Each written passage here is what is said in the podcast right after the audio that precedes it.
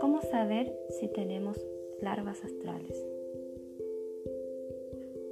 Ellas manipulan nuestra mente para que tengamos cierto tipo de antojos, como por ejemplo beber alcohol, consumir azúcar, comida o carne en exceso, cigarros, drogas y alimentos procesados. Pueden llegar a ocasionar traumas más serios como depresiones o trastornos de personalidad.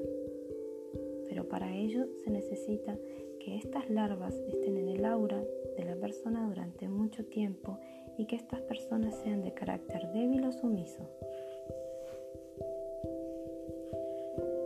También puede ocasionar trastornos energéticos, ya que son cuerpos energéticos extraños a nosotros.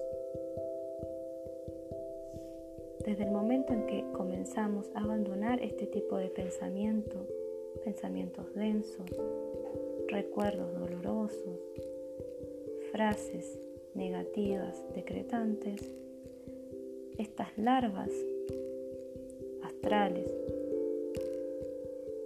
que habitan en la tercera dimensión ya no pueden alcanzarnos. Este tipo de conducta densa o negativa, nos liberamos automáticamente de estas larvas. Es por eso que es muy importante comenzar a decretar nuevos pensamientos, nuevas frases nos ayuden a elevar nuestra frecuencia. Si nuestra frecuencia es baja, estamos en contacto permanente con estas larvas gusanos astrales.